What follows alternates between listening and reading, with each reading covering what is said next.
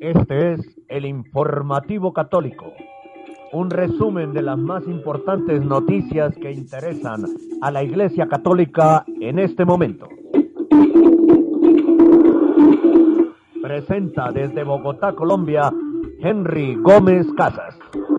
Saludo cordial para todos ustedes, queridos amigos de www.radiorosamísticacolombia.com y del Informativo Católico. Esta es nuestra emisión 2255 de hoy martes 18 de agosto de 2020, día 154 de aislamiento personal y día 141 de cuarentena general en Colombia. Estamos en vivo y en directo desde Bogotá. Temo a los católicos desinformados, modernistas y lai. Temo a los católicos que viendo cómo es ofendido nuestro Señor Jesucristo, callan. Temo a los católicos que viendo cómo un hereje intenta destruir la iglesia lo justifican. Quien no combate el error es cómplice. No hay pues nada que temer, temo solo a los malos católicos. No teme nada más, no, nada. No hay amenaza más peligrosa para la Iglesia que un mal católico y peor aún si es sacerdote. Bernardita Subirus. Con gran amor a Dios, a la Santísima Virgen María y a la Iglesia, presento este resumen diario de las principales noticias que tienen como protagonista la Iglesia Católica. Bienvenidos todos a esta emisión del informativo católico que como siempre comenzamos con oración. Señor nuestro Jesucristo, en María, con María, por María y para María. Sellamos con tu sangre preciosa este informativo católico, esta radio, nuestros oyentes en todo el mundo hispano, este lugar desde donde transmitimos la vida de nuestros oyentes y nuestras vidas. Protégenos del enemigo y sus secuaces. Amén, amén y amén en los peligros, en las angustias e incertidumbre, busca a Cristo, encuentra a Cristo, ama a Cristo, piensa en María, invoca a la Inmaculada Virgen María. Usted nos está escuchando en nuestra web www.radiorosamisticacolombia.com, radio.net, onlineradiobox.com y en su dispositivo móvil si ha descargado la aplicación TuneIn también puede buscar Radio Rosa Mística Colombia en google.com. En cualquier lugar de los Estados Unidos puede escucharnos de frontera a frontera y de costa a costa marcando gratuitamente el número 701 719 7148. Nos encuentran en la página de Facebook Radio Rosa Mística Colombia y en los muros de Facebook de los grupos amigos de Radio Rosa Mística Colombia y Católicos con Cristo y María. En Twitter síganos en arroba el cenáculo y escríbanos con el hashtag numeral sucede en mi parroquia. En Instagram nos encuentran como Rosa Mística Col, en Signal Radio Rosa Mística Colombia. Visite y suscríbase al canal de audio iVox.com Radio Rosa Mística Colombia, donde encontrará cientos de audios de nuestra programación. Visite también y suscríbase en el canal YouTube Radio Rosa Mística Colombia. Dé clic en me gusta y en la campanita para que reciban la noticia católica del día y nuestros videos de sana doctrina católica en estreno. El contenido de este noticiero es responsabilidad de la producción. Nuestras metas son la verdad, la objetividad periodística, la libertad de expresión, la libertad religiosa y la defensa de la sana y sagrada doctrina católica. Informar sobre el acontecer noticioso de nuestra Iglesia Católica es de suma importancia para la colectividad. Es por ello que te invitamos a sintonizar el informativo católico a partir de las 8 en la mañana a través de www.radiorosamísticacolombia.com www Radio Rosa Mística Colombia.com.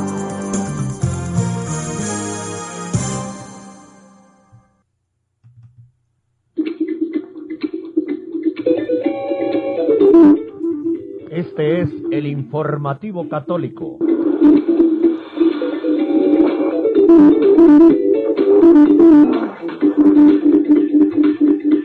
Aquí está nuestra sección antes de los titulares. Primera, ¿cuántos escándalos más se necesitarán en la Iglesia Católica para que los católicos, sacerdotes, religiosas, religiosos y laicos despierten? Segunda, Radio Rosa Mística Colombia tiene como misión defender la sana doctrina católica, la Iglesia, la familia, la vida, la fe católica, la Santa Misa, la Eucaristía, los sacramentos y la salvación de las almas. San Pablo dice,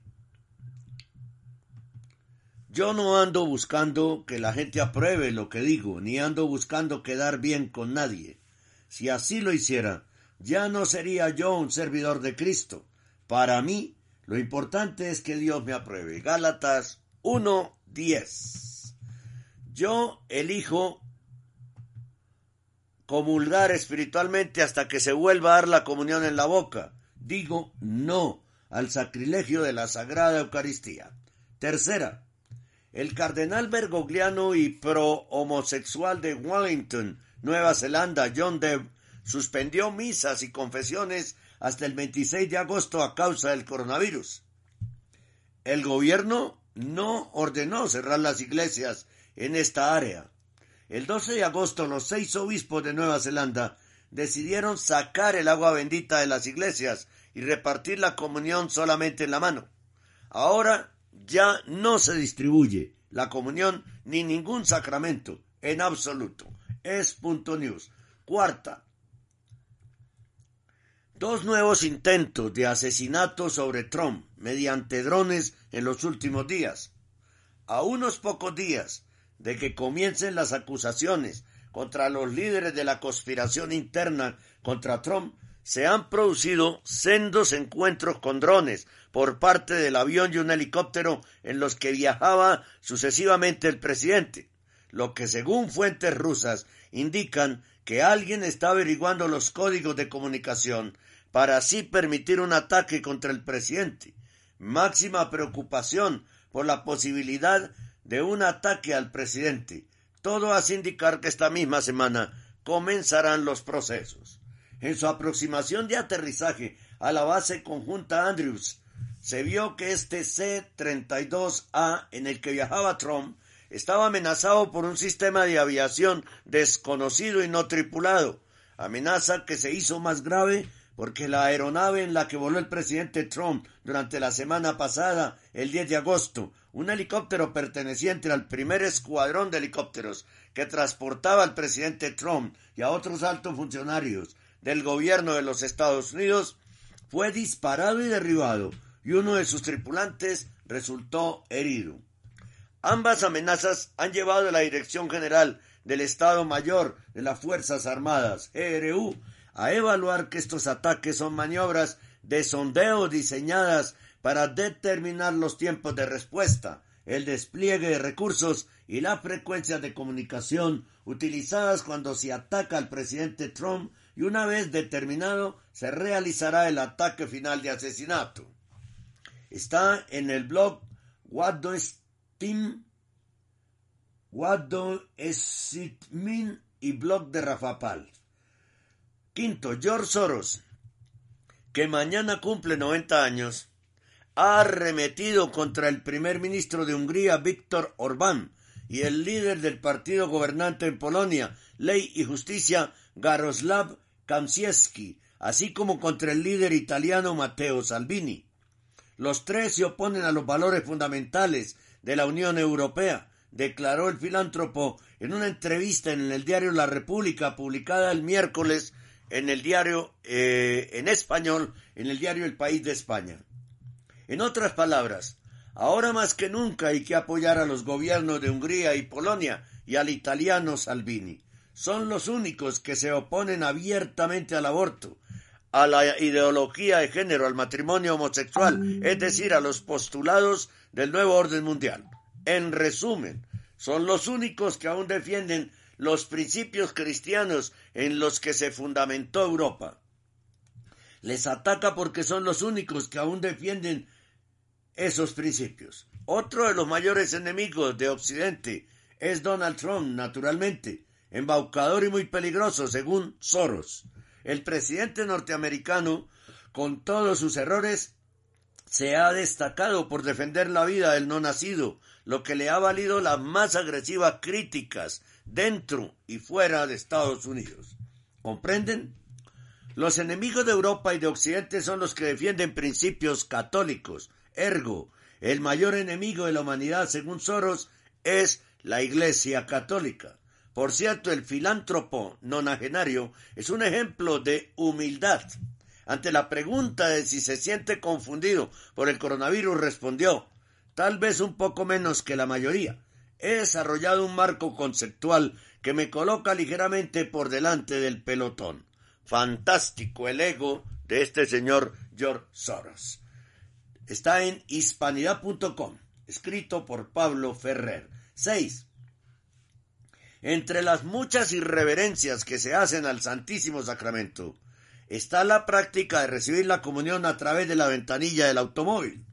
Inspiradas por los servicios de comida rápida, las autoridades católicas en los Estados Unidos están haciendo de esta forma irreverente de recibir la Eucaristía una práctica general.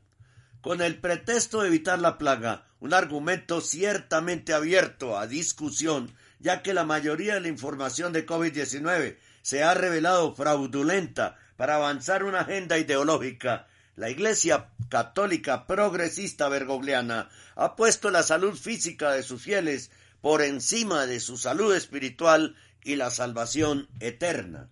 Haciendo esto, nuestras autoridades religiosas, las de Estados Unidos, están traicionando su misión, y en Colombia también, e implícitamente presagiando el fin de la institución que representan. Porque durante todo el tiempo de esta llamada pandemia, esencialmente se ha detenido. No se dicen misas, se niegan los sacramentos a los fieles, y cuando se dan a menudo se hacen de una manera sacrílega e inaceptable. Los ministros de la Eucaristía dan la comunión en la Basílica de San José en Alameda, California, en la iglesia de San José en Libertyville, Illinois. El obispo Peter Baldacchino da la comunión en el estacionamiento de la Catedral de la Inmaculada del Corazón, del Inmaculado Corazón en Las Cruces, Nuevo México. El padre Larry Lomonaco en la iglesia de San Luis en Hickory, Carolina del Norte. Monseñor Gerald Smith en la iglesia de San José en Alameda, California. Y el padre Larry Lomonaco en la iglesia de San José de Libertyville, en Illinois, Bernard Clairvaux en Bridgewater, New Jersey, el padre Gary Blake en la iglesia de la Sagrada Familia de Oglesby, Illinois, el padre John Rasenbacher Badgier en la parroquia de la Madre de Dios en Hillsborough, en New Jersey. La información es de traditionyaction.org. Bien, una pausa breve y vamos a los titulares del día de hoy aquí en esta emisión del informativo católico. Cada día seguimos avanzando. Nuestro trabajo y constancia son el referente de la labor y el objetivo que van siempre encaminados a mantenerles bien informados sobre el acontecer de nuestra Iglesia Católica. Gracias por caminar junto a nosotros. Informativo Católico, de lunes a viernes, a partir de las 8 horas, a través de Radio Rosa Mística Colombia.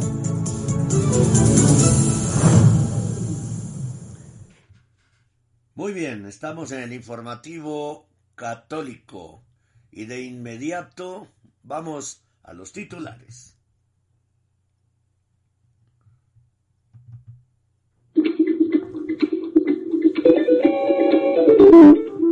Este es el informativo católico.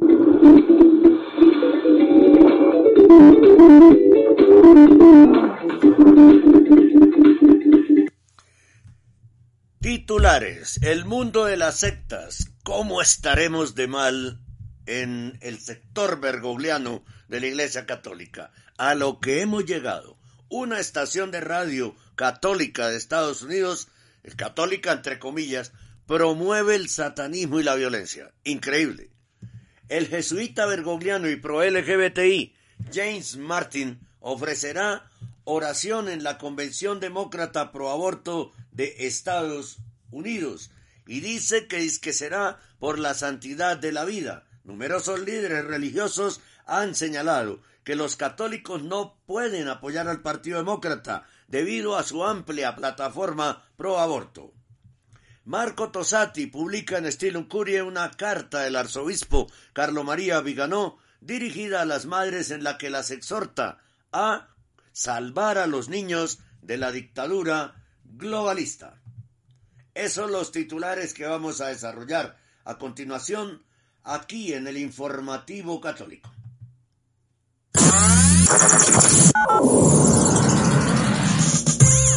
Estamos en el mundo a través de www.radiorosamisticacolombia.com www.radiorosamisticacolombia.com Radio Rosa Mística de Colombia.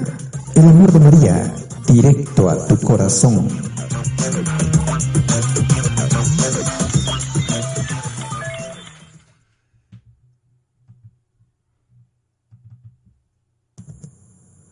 Usted está escuchando Radio Rosa Mística Colombia, siete años defendiendo la sana doctrina católica.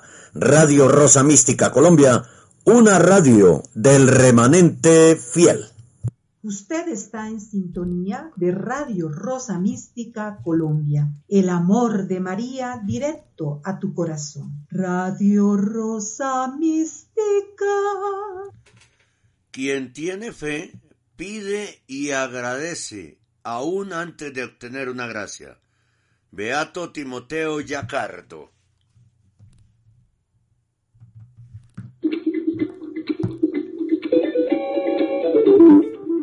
Este es el informativo católico.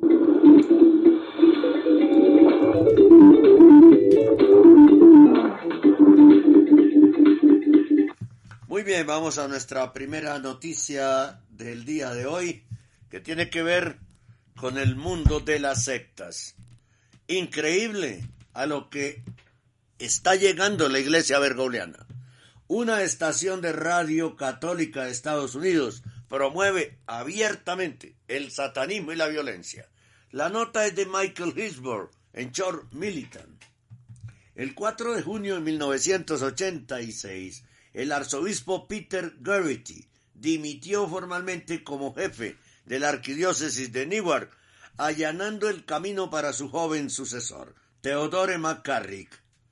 Hablando de McCarrick, que entonces tenía 56 años, el arzobispo Garrity dijo, creo que es hora de que un hombre más joven tome las riendas del cargo aquí en Newark.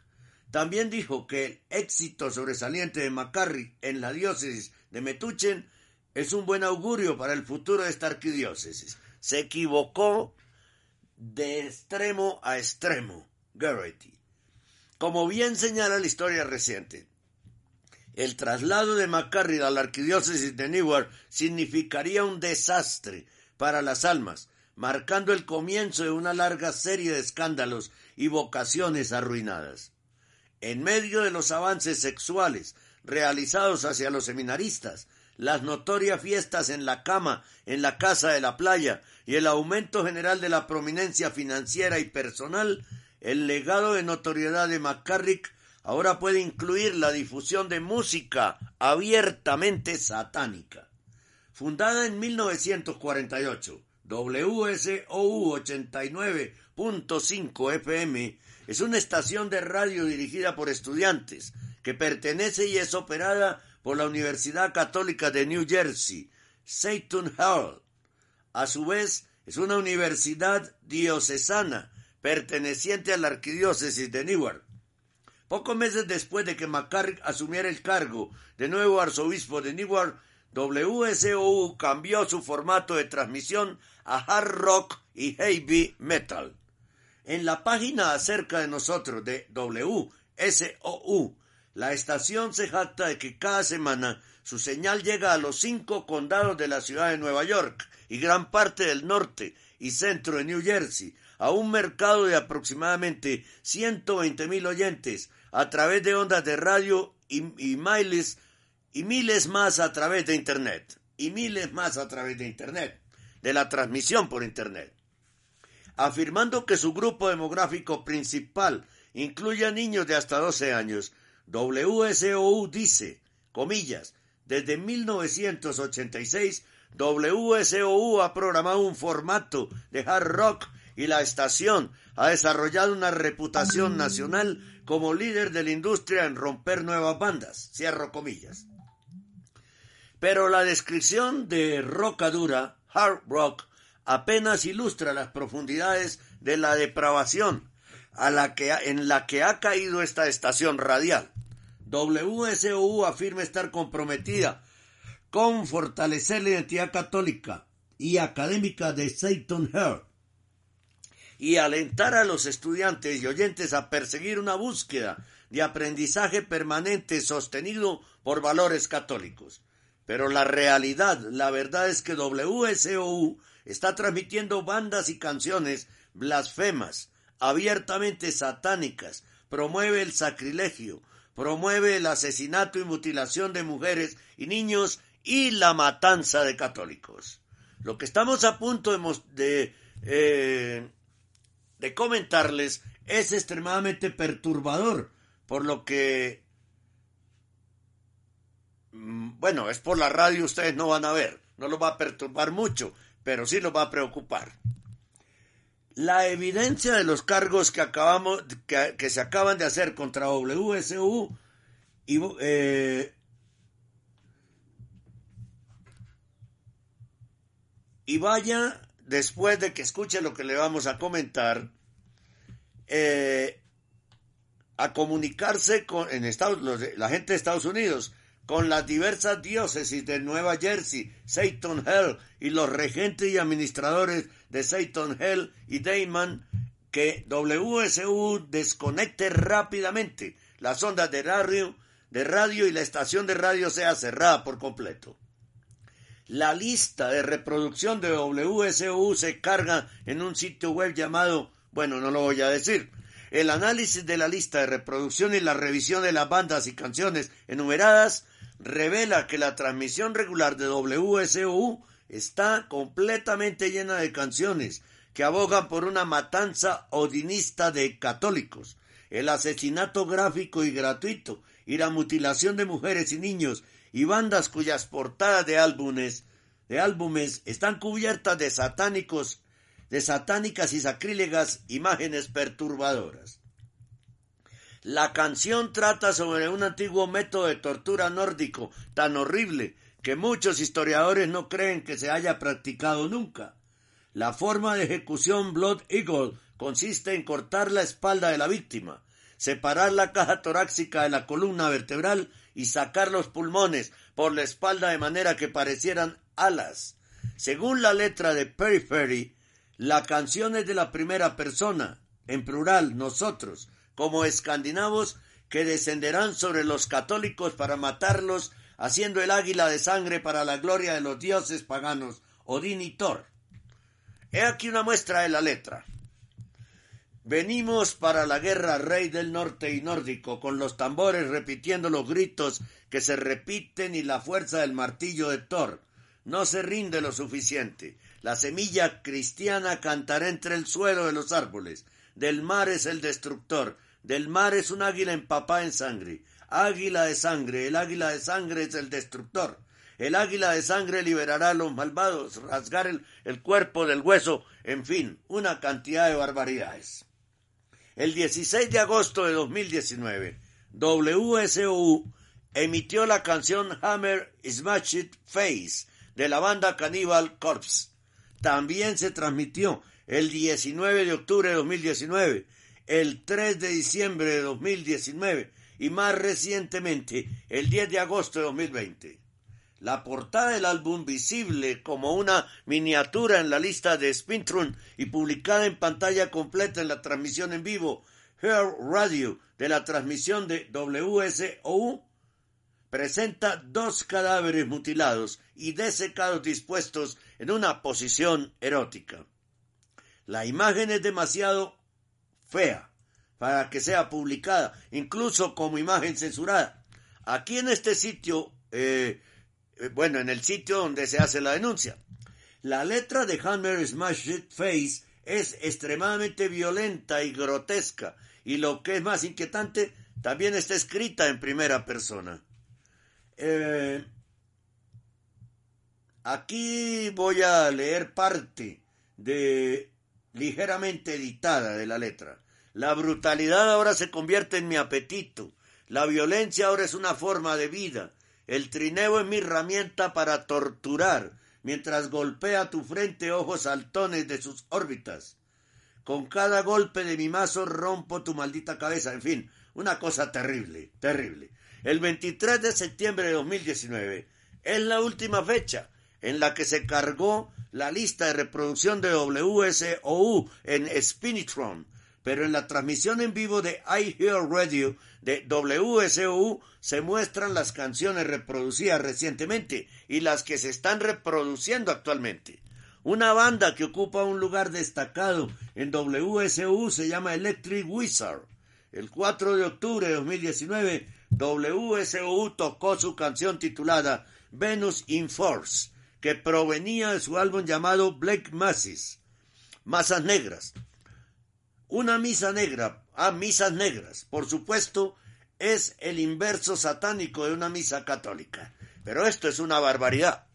Una radio de una diócesis, transmitiendo música y contenidos abiertamente satánicos. Esto es, esto es, ya estamos llegando a la tapa de la olla, como decimos en Colombia, ¿no?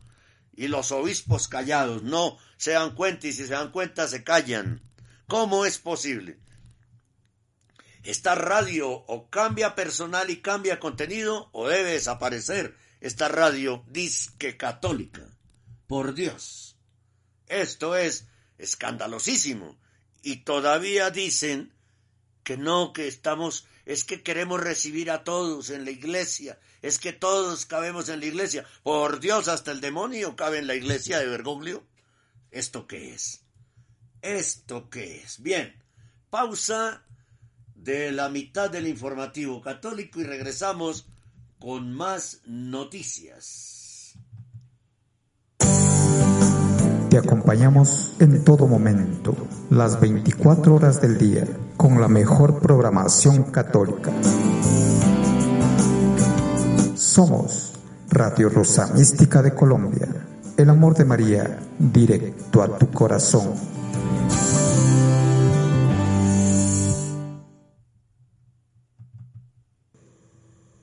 Compre ya el libro El mundo de las sectas del periodista católico Henry Gómez Casas, con una amplia reseña de las más influyentes del mundo y 44 pseudoespiritualidades desprendidas de la Iglesia católica, apostólica, romana y mariana.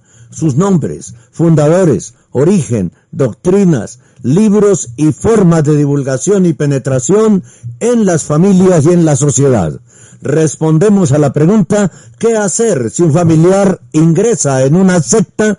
El mundo de las sectas, un libro de permanente consulta que incluye una lista de más de 1800 organizaciones ocultas, secretas, engañosas y con dioses desfigurados que no son el Dios uno y trino de nosotros los católicos.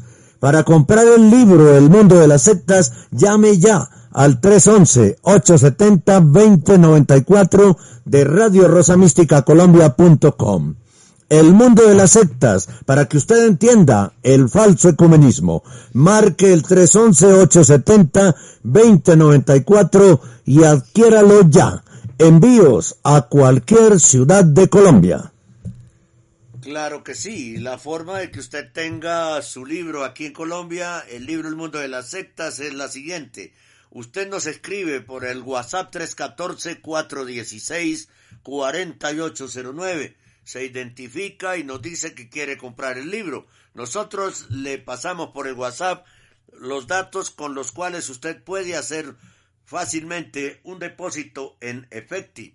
Una vez hecho el depósito en Efecti, toma una foto del recibo y nos la envía por el WhatsApp con su nombre completo, la dirección correcta, el barrio y la ciudad donde quiere recibir el libro El mundo de las sectas. En menos de 72 horas se lo haremos llegar a través de Servi Entrega. Es muy fácil el proceso y no dura sino un poco más de dos días, dependiendo del lugar en que usted esté. Así que ánimo a comprar el libro El mundo de las sectas para que lo disfruten y para que puedan comprender muchas de las situaciones graves que están presentándose en la iglesia con el tema del falso ecumenismo de Bergoglio. Así que mucho ánimo. O también puede escribirnos a través del correo electrónico en masculino rosomístico arroba yahoo.com arroba yahoo.com o comunicarse con nosotros de cualquiera de las siguientes formas.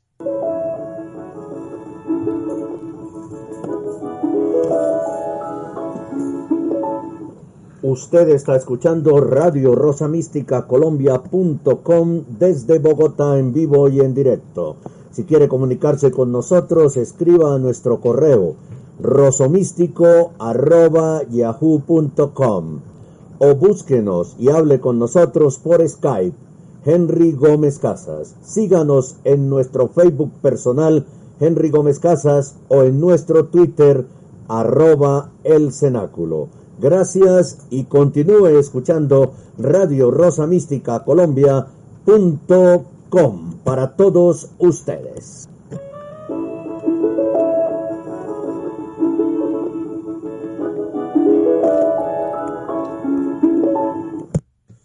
Querido oyente, apoye usted nuestra labor en defensa de la Iglesia Católica y la sana doctrina católica haciendo un depósito para Radio Rosa Mística Colombia en la cuenta de ahorros Bancolombia 052 24 15 34 83. Con su ayuda seguiremos defendiendo la vida desde el momento de la concepción hasta la muerte natural.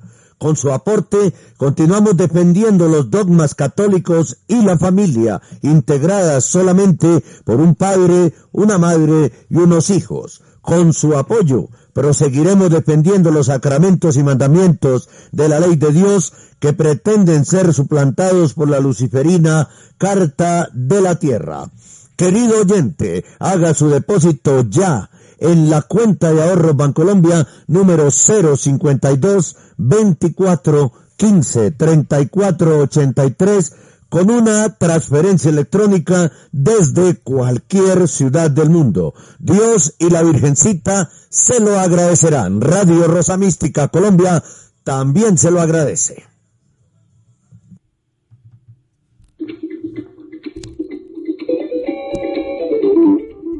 Este es el informativo católico.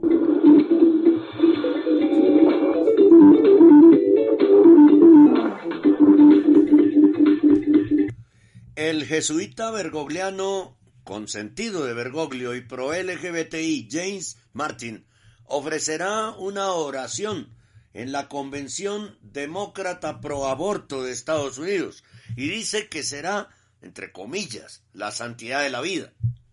Numerosos líderes religiosos han señalado que los católicos no pueden apoyar al Partido Demócrata debido a su amplia plataforma pro aborto. Lifetime News dice que el sacerdote jesuita pro LGBTI James Martin junto con un rabino y un imán, es decir, un, un judío y un musulmán, están programando, está programado para pronunciar una invocación en la última noche de la Convención Nacional Demócrata cuando el candidato pro aborto Joe Biden aceptará la nominación para presidente de los Estados Unidos. Tuve el honor de aceptar la invitación a orar en la Convención Demócrata, anunció Martin a sus seguidores en Twitter.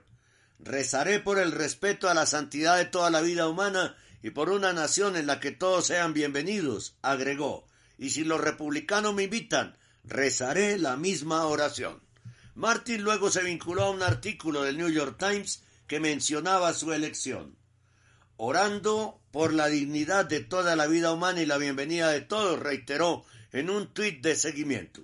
Varios comentaristas en línea expresaron su consternación por el hecho de que un sacerdote católico le dé credibilidad al Partido Demócrata, que incluye con orgullo el entre comillas derecho al aborto en su plataforma oficial de 2020 y cuyos candidatos a la presidencia y vicepresidencia han dejado en claro en repetidas ocasiones su dedicación personal al aborto.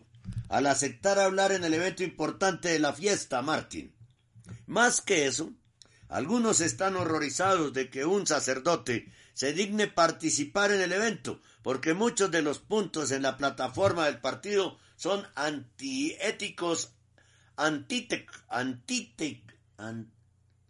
antitéticos al catolicismo, o sea, absolutamente contrarios al catolicismo, incluidas sus posturas extremas pro LGBTI, etcétera, y los continuos ataques prometidos a la libertad religiosa.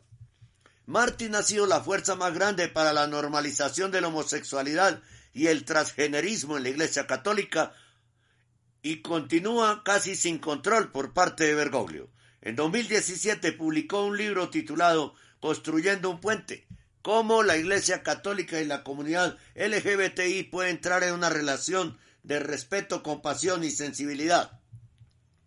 El jesuita pronuncia con frecuencia discursos en todo Estados Unidos y el mundo promoviendo su mensaje pro LGBTI incluso en el encuentro mundial de las familias 2018 en Irlanda, donde sugirió que los homosexuales activos deberían ser invitados a los ministerios parroquiales, mencionando específicamente que se vuelven ministros de la Eucaristía para serlos acogidos y aceptados en la Iglesia Católica. Por lo menos aquí en Bogotá, en una parroquia, aquí en el norte, hay un ministro de comunión homosexual. El padre James Martin y el señor Simon Campbell, quienes presionaron en nombre de Obama Care y su mandato anticonceptivo requerido, hablarán en la convención demócrata esta semana, señaló Raymond Arroyo, presentador de The World Over en el WTN, recordando a sus seguidores que algunos de los católicos, que si se les da un alto perfil, los roles públicos en la convención pueden tener algo que ver con su dedicación a causas políticas anticatólicas. Es decir, que si lo invitan es por algo, ¿no? Bueno, ahora mira esto. Un sacerdote rezando en la convención del Partido Demócrata, dijo el padre Frank Pavón, de Sacerdotes por la Vida, quien contrastó el anuncio de Martin con su propia experiencia reciente de que la Congregación para el Clero del Vaticano le pidiera que renunciara a trabajar con la campaña de reelección de Trump. o sea, a Fran Pavón, al padre Fran Pavón, le exigió el Vaticano que renunciara a trabajar con la campaña de Trump, pero le aprueban a Martin que trabaje con la campaña de Joe Biden. Es increíble y la gente tiene problemas conmigo al dirigir oraciones por los católicos con Trump o por Pro-Life Boys por Trump? preguntó el sacerdote Pavón.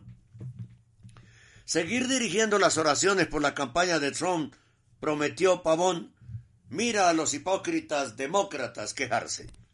El padre Pavón, Pavone, es el director nacional de sacerdotes por la vida en Estados Unidos que hasta el mes pasado sirvió en la Junta Asesora de Católicos por Trump o copresidente de Pro-Life Boys for Trump. ¿No es pecado votar demócrata?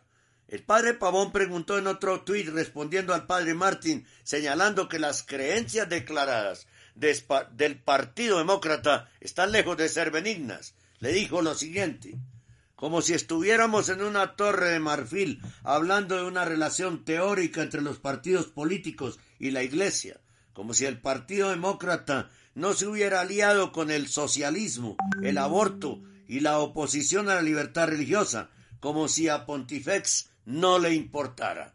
El Partido Demócrata, ¿no?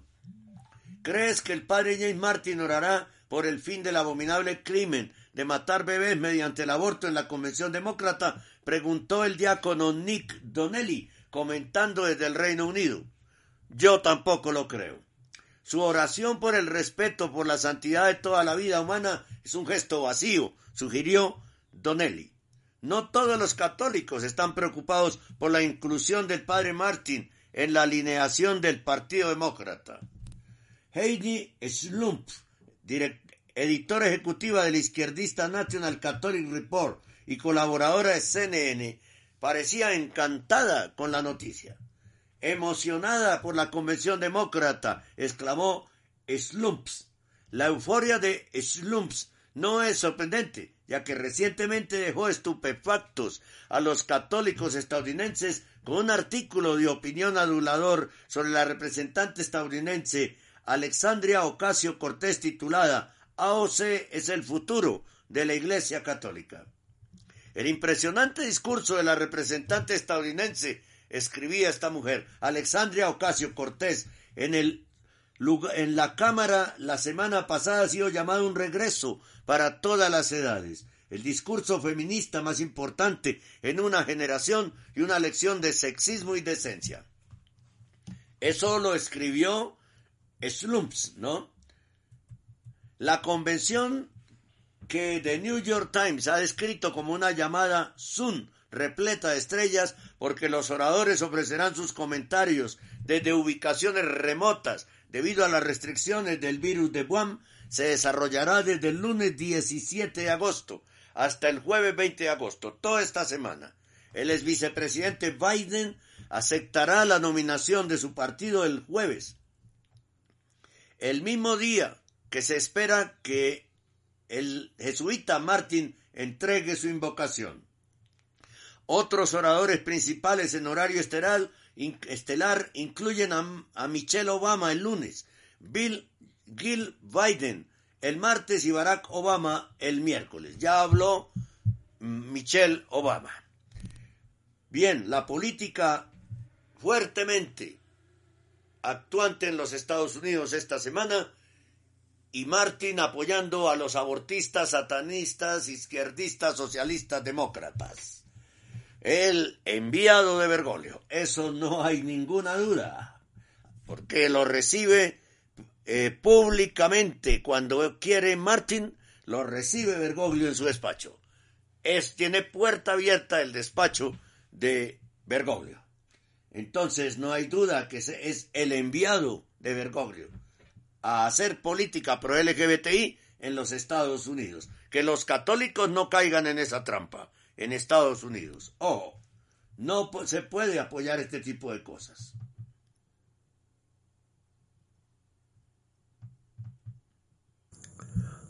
Usted está escuchando Radio Rosa Mística Colombia, siete años, defendiendo la sana evangelización católica. Radio Rosa Mística Colombia, una radio del remanente fiel. Usted está escuchando Radio Rosa Mística Colombia, el amor de María directo a tu corazón, una radio del remanente fiel. Si lubricas la maquinaria de tu vida por medio de la oración, ten por cierto que funcionará con más suavidad y perfectamente.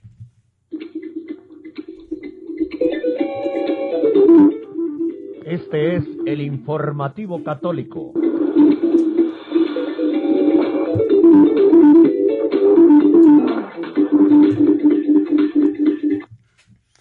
El periodista y vaticanista italiano Marco Tosati publica en su blog Stilum Curie una carta del arzobispo Carlo María Viganó dirigida a las madres en la que las exhorta a salvar a los niños de la dictadura globalista. Como siempre, eh, Marco hace un saludo a sus lectores. Estimado Stilum Curiali, nos alegra recibir y publicar una carta que el arzobispo Carlo María Vígano escribió en respuesta a una asociación de padres que para el próximo 5 de septiembre darán vida a una iniciativa para proteger la salud física, moral y espiritual de sus hijos. Esta es la carta. Carta a las mamás. Salvemos a nuestros niños de la dictadura de la salud. Salvemos a Italia de la feroz tiranía globalista. Queridos señores, queridas madres, recibí su amable correo electrónico en el que me informan de la iniciativa prevista para el próximo 5 de septiembre para la protección de la salud física, moral y espiritual de sus hijos. En respuesta a usted me dirijo a todas las madres de Italia y por supuesto del mundo. La manifestación impulsada por usted pretende reunir la disidencia de la ciudadanía y en particular de los padres de familia frente a las normas que el gobierno, abusando de su poder, se dispone a dictar ante el nuevo curso escolar, reglas que tendrán repercusiones muy graves en la salud y el equilibrio psicofísico de los alumnos, como han destacado con acierto expertos autorizados. En primer lugar, el, intento sistemático de demoler la familia, la célula de la sociedad, debe ser denunciado con la multiplicación de feroces ataques no sólo contra la unión conyugal que Cristo elevó a sacramento, sino también su esencia muy natural, a saber, el hecho de que el matrimonio es por su naturaleza formado por un hombre y una mujer en un vínculo indisoluble de mutua fidelidad y asistencia. La presencia de un padre y una madre es fundamental en el crecimiento de los niños, quienes necesitan una figura masculina y una femenina como referente para su desarrollo armónico, integral, total. Tampoco podemos permitir que los niños, en la muy delicada fase de su niñez y adolescencia, sean utilizados para reclamos ideológicos partidistas, con grave daño a su equilibrio psicofísico por aquellos que con su propio comportamiento rebelde rechazan la noción misma de naturaleza. Se comprende fácilmente el impacto de la destrucción de la familia en el consorcio civil. Todos tenemos ante nuestros ojos los resultados de décadas de políticas desastrosas que conducen inevitablemente a la disolución de la sociedad. Estas políticas, inspiradas en principios que repugnan tanto a la ley de la naturaleza inscrita por el Creador en el hombre, como a la ley positiva que Dios le dio en los mandamientos, viene a permitir que los niños sean puestos a merced del capricho de los individuos y que la sacralidad de la vida y la concepción son incluso objeto de comercio, humillando la maternidad y la dignidad de la mujer. Se está, está hablando del aborto. Los hijos no pueden ser comisionados a las yeguas por una tarifa, porque son el fruto de un amor que la providencia ha establecido debe permanecer siempre y en todo caso en el orden natural. Los padres tienen la responsabilidad como derecho primordial e inalienable de la educación de sus hijos. El Estado no puede reclamar este derecho y mucho menos corromper a sus hijos y adoctrinarlos en los perversos principios tan difundidos hoy. No olviden, queridas madres, que este es el sello distintivo de los regímenes totalitarios, no de una nación civil y católica. Es tu deber levantar la voz para que estos intentos de robar la educación de tus hijos sean denunciados y rechazados con fuerza, porque muy poco puedes hacer por ellos cuando tu fe, tus ideas y tu cultura son juzgadas incompatibles con las de un Estado impío y materialista. Y no se trata solo de imponer una vacuna a tus niños y jóvenes, sino de corromperlos en el alma con doctrinas perversas, con ideología de género, con la aceptación del vicio y la práctica del comportamiento pecaminoso. Ninguna ley puede jamás convertir legítimamente en un crimen la afirmación de la verdad, porque la máxima autoridad proviene de Dios, que es la verdad más elevada. El testimonio heroico de los mártires y santos respondió a la opresión de los tiranos. Hoy también ustedes, con valentía, testigos de Cristo contra un mundo que quisiera someternos a las fuerzas desatadas del infierno. Otro aspecto crucial en esta batalla por la familia, dice el arzobispo Viganó, es la defensa de la vida desde su concepción hasta la muerte natural. El delito del aborto, que ha cobrado millones de víctimas inocentes, y clama venganza al cielo, es considerado hoy como un servicio de salud normal Y en estos días el gobierno ha autorizado el uso más generalizado de la píldora abortiva, alentando un crimen abominable y guardar silencio sobre las terribles consecuencias sobre la salud psicofísica de la madre. Si crees que durante el encierro se suspendieron todos los tratamientos a los enfermos, pero, pero continuaron los abortos, entienden bien cuáles son las prioridades de quienes nos gobiernan. Incluso por internet y a domicilio se están ofreciendo abortos. Esto es un comentario mío. Repito lo que dice Viganó. Si crees que durante el encierro se suspendieron todos los tratamientos a los enfermos, pero continuaron los abortos, entiendes bien cuáles son las prioridades de quienes nos gobiernan. La cultura de la muerte. ¿Qué progreso se puede invocar cuando la sociedad mata a sus propios hijos, cuando la maternidad es violada horriblemente en nombre de una elección que no puede ser gratuita ya que involucra una vida inocente y viola un mandamiento de Dios? ¿Qué prosperidad puede esperar nuestro país? ¿Qué bendiciones de Dios si se hacen sacrificios humanos en sus clínicas como en los tiempos de la barbarie más sangrienta? La idea de que los niños son propiedad del Estado repugna a toda persona humana.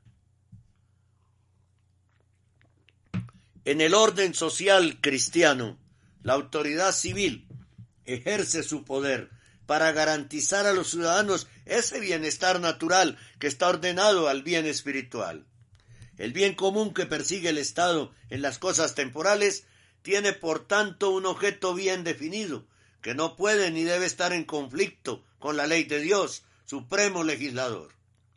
Siempre que el Estado violara esta ley eterna e inmutable, su autoridad falla y los ciudadanos deben negarse a obedecerla.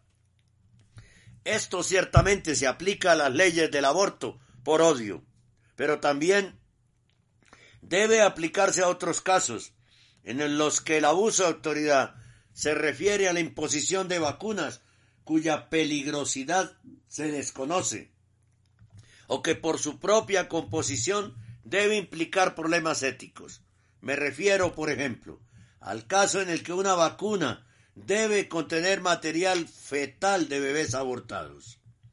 Pero también hay otros aspectos inquietantes, ahora contemplados, que conciernen no solo a los contenidos de la educación, sino también a los métodos de participación en las lecciones, el distanciamiento social, el uso de máscaras y otras formas de presunta prevención del contagio en las aulas y en los entornos escolares provocan graves daños al equilibrio psicofísico de niños y jóvenes, comprometiendo las habilidades de aprendizaje, las relaciones interpersonales entre alumnos y profesores, y reduciendo los autómatas a los que se les ordena no solo que pensar, pensar, sino también cómo moverse y cómo respirar. Parece que se ha perdido la noción misma de sentido común que debería supervisar elecciones llenas de consecuencias en la vida social y parecer presagiar un mundo inhumano en el que a los padres les roban a sus hijos si se los consideran positivos a un virus de la gripa con protocolos de tratamiento sanitario obligatorios aplicados en las dictaduras más feroces. También es muy desconcertante saber que la OMS, Organización Mundial de la Salud, ha elegido a Mario Monti en Italia como la presidencia de la Comisión Europea para la Salud y el Desarrollo, quien se distinguió por las medidas draconianas contra Italia, entre las que no debe olvidarse la drástica reducción de los créditos y público en hospitales, de los créditos públicos a hospitales. Estas perplejidades se ven confirmadas por la pertenencia de este personaje a organismos supranacionales como la Comisión Trilateral y el Club de Bilderberg, cuyos fines contrastan claramente con los valores inalienables amparados por la propia Constitución italiana vinculantes para el gobierno. Esta mezcla de intereses privados en los asuntos públicos, inspirada en los dictados del pensamiento masónico y globalista, debe ser objeto de una enérgica denuncia por parte de los representantes de la ciudadanía y de aquellos que ven sus poderes legítimos usurpados por una élite que nunca ha ocultado sus intenciones. Y continúa escribiendo en su carta el arzobispo Carlos María Viganó. No debemos perder de vista un elemento fundamental, la persecución de fines perversos de orientación ideológica va acompañada invariablemente como una vía paralela de un interés de carácter económico. Es fácil estar de acuerdo en que no hay beneficio en la donación voluntaria del cordón umbilical, como tampoco hay beneficio en la donación de plasma hiperinmune para el tratamiento de COVID. A la inversa, es extremadamente rentable para las clínicas de abortos suministrar tejidos fetales y para las empresas farmacéuticas producir anticuerpos monoclonales o plasma artificial. Por tanto, no es de extrañar que en una lógica de mera ganancia, las soluciones más razonables y éticamente sostenibles sean objeto de una deliberada campaña de descrédito. Hemos escuchado a los autodenominados expertos convertirse en promotores de los tratamientos ofrecidos por empresas en las que ellos mismos, en un claro conflicto de intereses, poseen acciones o cuyos consultores están bien pagos. Dicho esto, agrega Vígano, es necesario comprender si la solución de vacuna representa siempre la respuesta sanitaria adecuada a un virus. En el caso de COVID, por ejemplo, muchos exponentes de la comunidad científica coinciden en que es más útil desarrollar la inmunidad natural en lugar de inocular el virus sin potencia. Pero incluso en este caso, como sabemos, la inmunidad colectiva se consigue sin costo alguno, mientras que las campañas de vacunación suponen grandes inversiones y garantizan beneficios igualmente elevados para quienes las patentan, producen y promueven los grandes medios de comunicación. Y también hay que comprobar, pero en esto los expertos seguro que podrán expresarse con mayor competencia, si es posible producir una vacuna para un virus que todavía no parece aislado según los protocolos de la medicina basada en la ciencia, y cuáles podrían ser las consecuencias del uso de vacunas de nueva generación modificadas genéticamente. World Health, con, con el papel piloto de la OMS se ha convertido en una auténtica multinacional que tiene como finalidad el beneficio de los accionistas, empresas farmacéuticas y las denominadas fundaciones filantrópicas, y como medio para perseguir la transformación de los ciudadanos en enfermos crónicos. Y es evidente, las empresas farmacéuticas quieren ganar dinero vendiendo medicamentos y vacunas.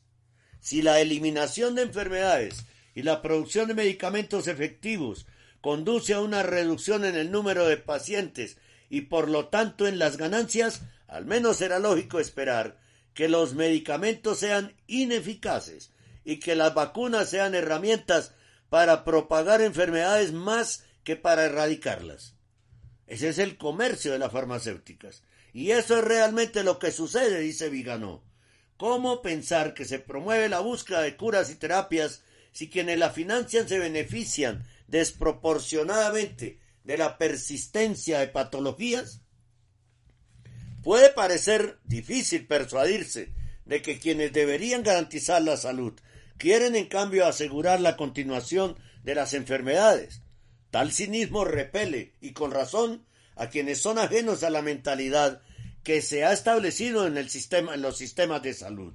Sin embargo, esto es lo que está sucediendo ante nuestros ojos, y no solo involucra la emergencia de COVID y las vacunas en particular, las vacunas contra la influenza que se generalizaron en 2019 en aquellas áreas donde COVID ha cobrado el mayor número de víctimas, pero todos los tratamientos y terapias, partos, asistencia a los enfermos, y que ha cobrado el mayor número de víctimas en los tratamientos y terapias, partos, asistencias a los enfermos, etc. Estoy recordando una historia y voy a hacer un paréntesis en esta carta del arzobispo Vigano. me la contó una gran amiga, es la siguiente. En su municipio, en su ciudad aquí en Colombia, un hombre saltó por una ventana y se voló de la clínica porque escuchó a las enfermeras aplaudiendo, gritando y celebrando porque, porque el Estado les había confirmado o alguna autoridad de salud les había confirmado que si lo declaraban a él como enfermo de COVID, iban a recibir más dinero. Y ellas aplaudían y saltaban de alegría y celebraban, y mientras hacían eso, el hombre que no tenía COVID se les voló por una ventana. Cierro mi paréntesis.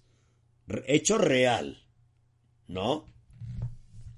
Este cinismo que repugna al código ético, sigue diciendo Vígano, viene a ver en cada uno de nosotros una fuente de ingresos, mientras que debe ver en cada paciente el rostro del Cristo sufriente. Por tanto, apelamos a los muchos, muchos médicos católicos de buena voluntad para que no traicionen el juramento hipocrático y el corazón mismo de su profesión que está hecha de misericordia y compasión, de amor a los que sufren, de ayuda desinteresada a los más débiles, recordando las palabras de nuestro Señor en Mateo 25:40.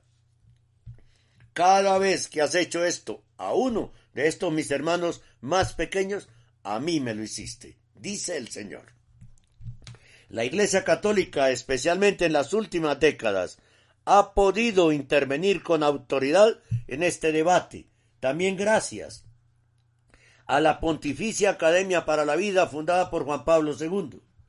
Sus integrantes, hasta hace unos años, daban indicios de carácter médico-científico, que no entraban en conflicto con los inviolables principios morales de ningún católico. Pero al igual que en la sociedad civil, hemos sido testigos de una pérdida progresiva de la responsabilidad de los individuos y los gobernantes en las diversas esferas de la vida pública, incluida la atención de la salud, por eso en la Iglesia de la Misericordia, nacida en 2013, se prefirió adaptar el compromiso de los dicasterios pontificios y de la Academia para la Vida a una visión líquida, diría perversa, porque niega la verdad, que abraza las exigencias del ambientalismo, con fuertes connotaciones de maltusianismo. La lucha contra el aborto, que se opone a la denatalidad perseguida por el nuevo orden mundial, ya no es una prioridad para muchos pastores. Durante las manifestaciones pro vida, como las que se llevaron a cabo en Roma en los últimos años, el silencio y la ausencia de la Santa Sede y la jerarquía fueron vergonzosos. Pero está James, paréntesis, en la carta del arzobispo y ganó, con todo respeto con él. Eh, la presencia de James Martin, lo acabamos de decir en la noticia anterior, en la Convención Demócrata de Estados Unidos esta semana. Los demócratas, los principales promotores y defensores del aborto en Estados Unidos. Y un sacerdote jesuita, mano derecha en el tema LGBTI de Bergoglio, va a estar presente allí y mano derecha defendiendo el aborto. ¿No? Cierro el paréntesis. Continúo con la carta. Evidentemente los principios morales en los que se basan las normas a adoptar en el campo médico siguen siendo válidos siempre y no podría ser de otra manera. La Iglesia es la custodia de la enseñanza de Cristo y no tiene autoridad para modificarla o adaptarla a nuestro gusto. Sin embargo, queda el desconcierto al presenciar el silencio de Roma, que parece tener más en cuenta los métodos de recogida selectiva hasta el punto de escribir una encíclica, que en una encíclica, que la vida de los no nacidos, la salud, hasta el punto de escribir una encíclica, que la vida de los no nacidos, la salud de los más débiles, la asistencia a los enfermos terminales. Esto es solo un aspecto de un problema mucho mayor, de una crisis mucho más grave, que como he dicho varias veces, dice Viganó, se remonta al momento en que la parte desviada de la Iglesia con lo que una vez fue la compañía de Jesús a la cabeza, tomó el poder y esclavizó la mentalidad del mundo. Teniendo en cuenta la nueva orientación de la Pontificia Academia para la Vida, cuya presidencia se ha confiado a una figura reconocida por haber dado lo mejor de sí mismo cuando era obispo de Terni, no podemos esperar ninguna condena de quienes utilizan tejidos fetales de niños abortados voluntariamente. De hecho, sus miembros esperan la vacunación masiva y la hermandad universal del nuevo orden mundial, contradiciendo pronunciamientos previos de la propia Academia Pontificia para la Vida. Sobre esta ola anómala, la Conferencia Episcopal de Inglaterra y Gales participó en estos días. De un lado, reconoció que, comillas, la Iglesia está en contra de la producción de vacunas que utilicen tejidos derivados de fetos abortados y reconocemos el malestar que sienten muchos católicos ante la opción de no vacunar a su hijo o de parecer cómplices del aborto. Pero luego afirmó, en gravísima contradicción con los principios irreformables dictados por la moral católica, la Conferencia Episcopal de Inglaterra y Gales, que, comillas, la, la Iglesia enseña que la importancia fundamental de la salud de un niño y otras personas vulnerables podrían permitir a los padres utilizar una vacuna que en el pasado se desarrolló utilizando estas líneas celulares diploides. Cierro comillas. Esta afirmación, dice Viganó, carece de autoridad doctrinal y más bien se alinea con la ideología dominante promovida por la Organización Mundial de la Salud, su principal patrocinador, Bill Gates, y las empresas farmacéuticas. La Iglesia enseña que la importancia primordial de la salud de un niño y otras personas vulnerables podría permitir a los padres utilizar una vacuna que se desarrolló previamente con estas líneas de células diploides. Repite el arzobispo Viganó que esta afirmación carece de autoridad doctrinal y más bien se alinea con la ideología dominante promovida por la OMS, su principal patrocinador, y lo repite tres veces. Todo esto, este párrafo lo repite tres veces en su carta el arzobispo Vigano.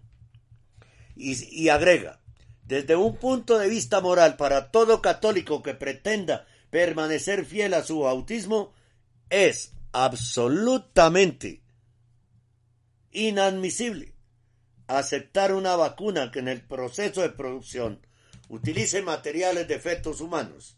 El obispo estadounidense Joseph Strickland también lo reiteró con autoridad en una de sus cartas pastorales del pasado 27 de abril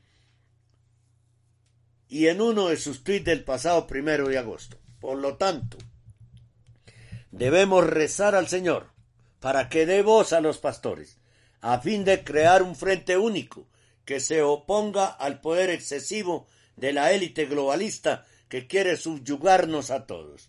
Y conviene recordar que mientras las farmacéuticas avanzan por la senda del interés únicamente económico, por el ideológico, hay personas que con la oportunidad de la vacuna también quisieran implantar dispositivos de identificación de personas y que estas nanotecnologías me refiero al proyecto ID 2020, puntos cuánticos y otros análogos están patentadas por los mismos sujetos que han patentado tanto los virus como su vacuna.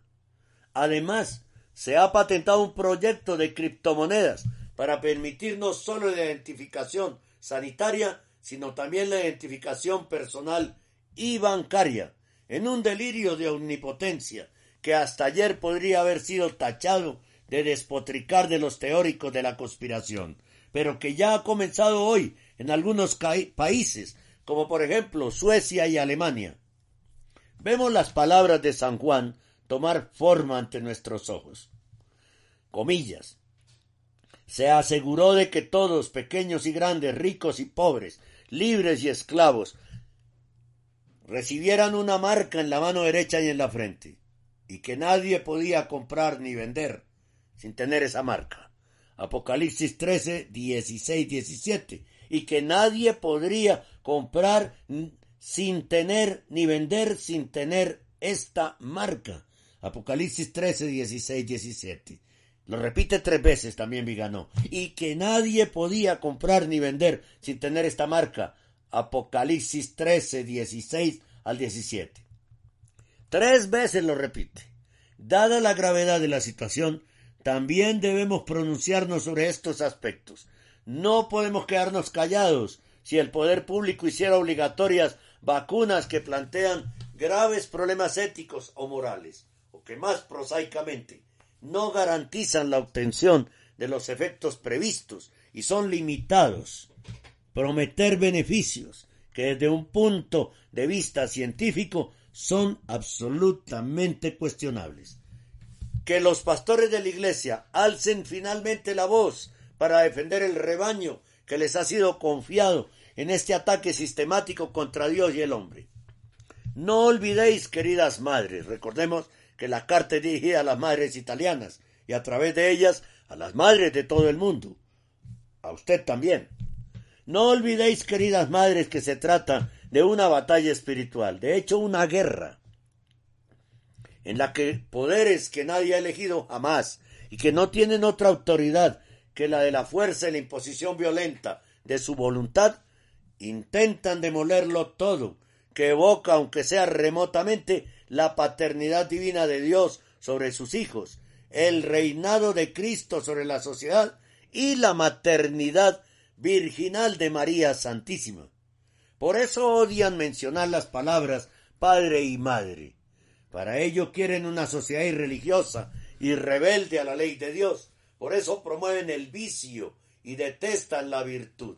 Para ello quieren corromper a los niños y jóvenes, asegurando huestes de siervos obedientes para el futuro cercano en el que se cancela el nombre de Dios y se blasfema el sacrificio redentor de su Hijo en la cruz.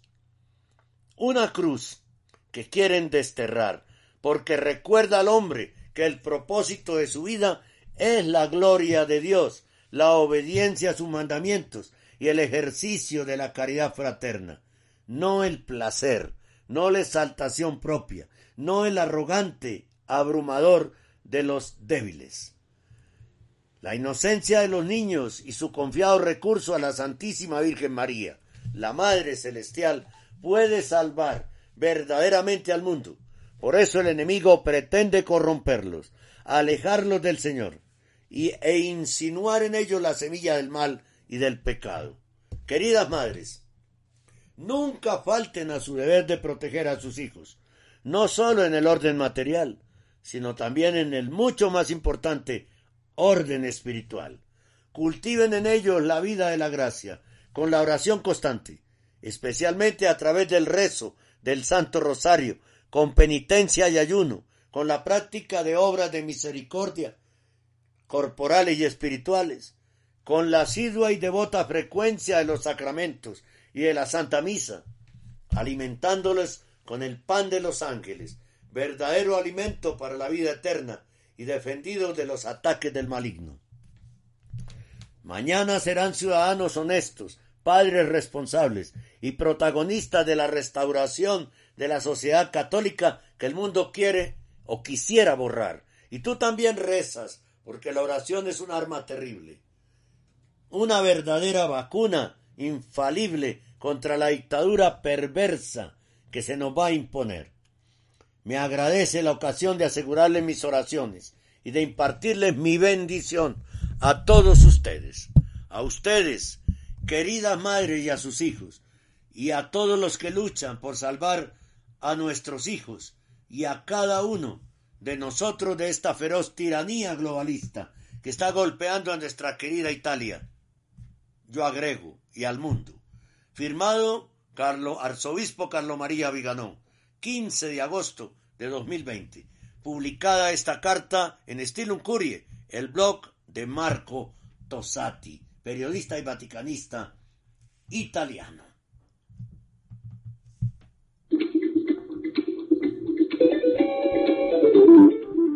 Este es el informativo católico.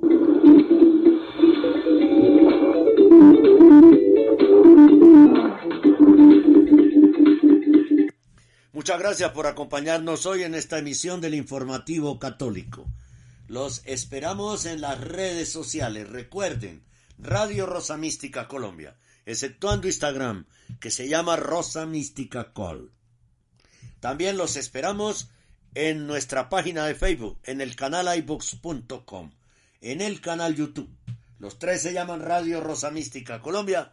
Suscríbase, diga me gusta y en el canal YouTube busque en su pantalla la campanita, oprímala para que reciba en estreno los programas de nuestro canal. De primerazo. Y los espero también en la radio. A las 8 de la mañana con las noticias en el informativo católico. A las 3 de la tarde la Santa Misa desde la sede de los misioneros de la Orden de la Misericordia, de la obra de la misericordia. Después, el Santo Rosario a manera de cenáculo del movimiento sacerdotal mariano. El único cenáculo que se hace por la radio con lectura de mensaje de la Santísima Virgen eh, del libro azul a los sacerdotes hijos predilectos de la Santísima Virgen. Todo cumpliéndose todas estas profecías dadas en la locución interior al padre Stefano Gobi. Así que los espero en www.radiorosamísticacolombia.com. La radio del remanente fiel. El amor de María, directo a tu corazón, siete años defendiendo la sana doctrina católica.